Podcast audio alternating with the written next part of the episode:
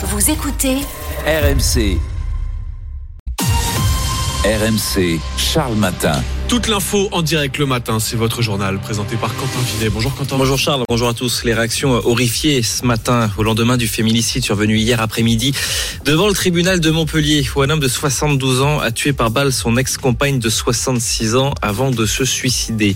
Nouveau blocage d'autoroute ce matin. Des agriculteurs sont sur l'A62 dans le sud-ouest, pression maximale avant le salon de l'agriculture et une conférence de presse de Gabriel Attal à 9h ce matin. Et puis les premiers mots, vous allez entendre Jean-Louis Gasset, nouvel entraîneur de l'OM. Je kiffe l'instant, tout est possible. Voilà ce qu'il dit. Et puis Loire-et-Cher, Côte d'Or, Finistère, voilà le podium des départements dans lesquels la délinquance a le plus explosé euh, l'an dernier. Comment expliquer ce phénomène? Les réponses du spécialiste Frédéric Ploquin, c'est juste après ce journal.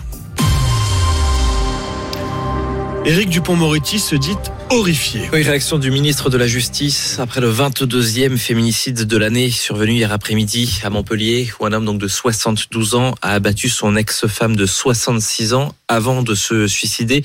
Ça s'est passé devant le tribunal de Montpellier où ils étaient en train de mettre un point final à une procédure de divorce longue de 8 ans. Lucille Pascanet, euh, vous avez des précisions. Oui, cet homme et son ex-femme étaient tous les deux convoqués à 14 heures au tribunal de Montpellier pour liquider leurs intérêts patrimoniaux et ainsi mettre un terme à une procédure de divorce longue de 7 ans. C'est sur le parvis que l'homme a fait feu sur son ex-épouse avant de retourner son arme contre lui.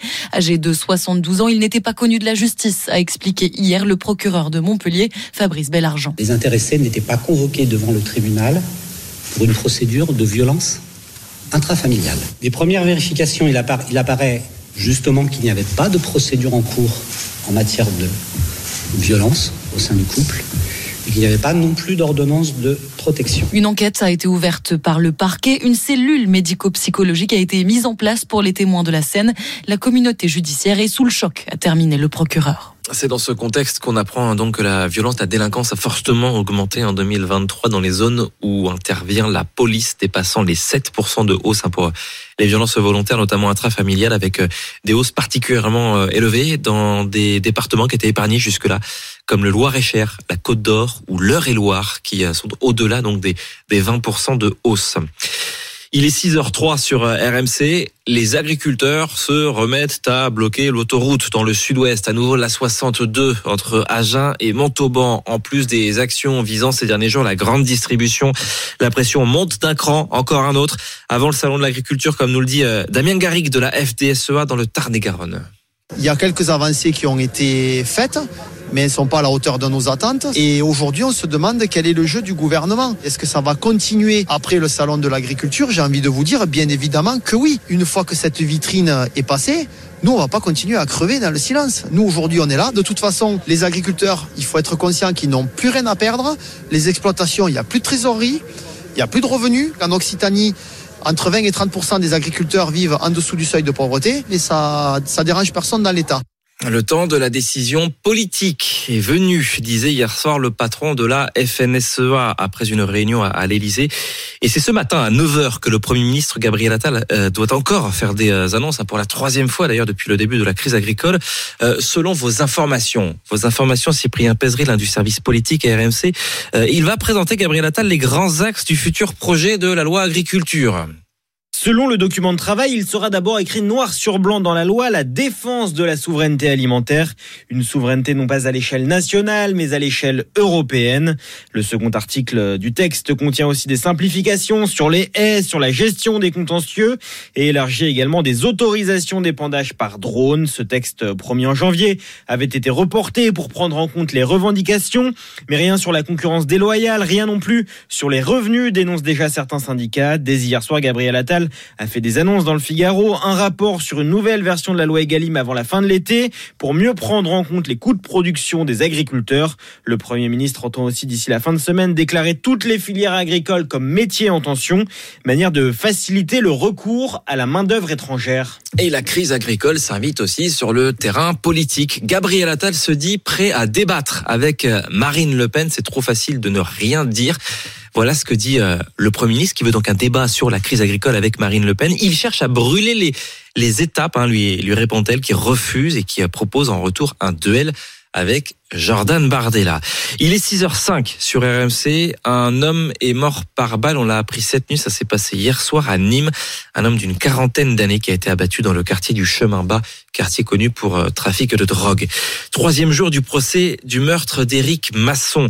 Le policier tué par balle sur un point de deal dans le centre-ville d'Avignon. C'était il y a trois ans. Marion Dubreuil du service police-justice à RMC, vous, vous couvrez ce procès.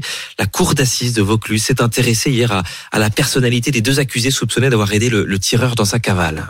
Ayoub, 23 ans, était avec Ilias, le principal accusé, le jour des faits. Se retrouver dans une histoire comme ça, c'est pas de bol, assure son grand frère à la barre. Ayoub est accusé d'avoir aidé le tireur dans sa fuite.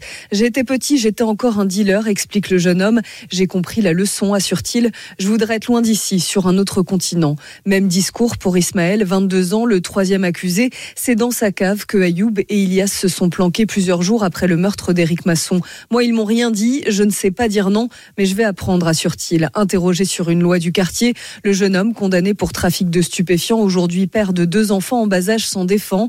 On n'est pas en Amérique dans des gangs, il n'y a pas de solidarité. C'est mes amis d'enfance, mais maintenant on se parle plus. Il ajoute, moi je veux m'en sortir. C'est dans un contexte géopolitique ultra tendu que le monde se réunit à partir d'aujourd'hui au Brésil pour un G20 avant un G7 en fin de semaine consacré à la guerre en Ukraine et de nouvelles sanctions contre la Russie sont d'ores et déjà évoquées. Tiens, c'est RMC qui vous a révélé, avait révélé l'information.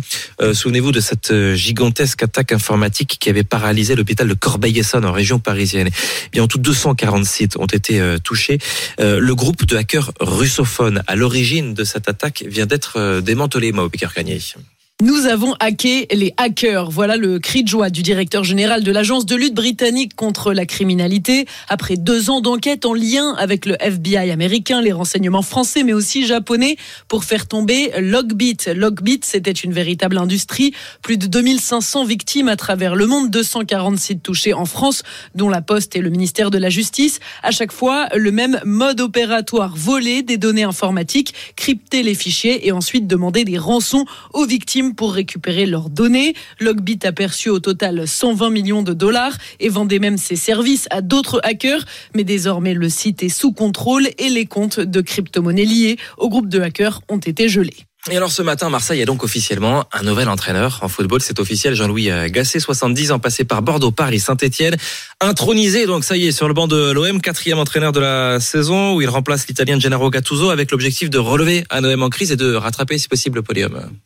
Déjà, c'est faire un bon parcours euh, en Coupe d'Europe et un championnat, retrouver une place plus alléchante qu'une neuvième place, ce qui est tout à fait possible. On ne demande pas l'impossible. Ça me paraît euh, très cohérent et dans les cordes de tout le monde, si tout le monde retrouve son niveau et que tout le monde fait l'union sacrée. S'ils prennent conscience que c'est des bons joueurs, mais que pour le moment, ils n'en font pas assez. Et en attendant, Marseille demain en Europa League, il y avait la Ligue des Champions, les huitièmes. Hier soir, l'Inter a battu l'Atlético 1-0. Le PSV et Dortmund se sont quittés sur un nul un partout.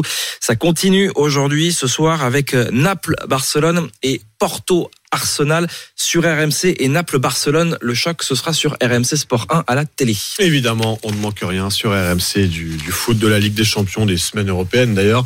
Évidemment, et on ne manque rien de l'info avec Quentin Vinet qu'on retrouve tout à l'heure à 7h pour un prochain journal. Je reviens, promis. Promis, c'est l'engagement de Quentin Vinet, il sera là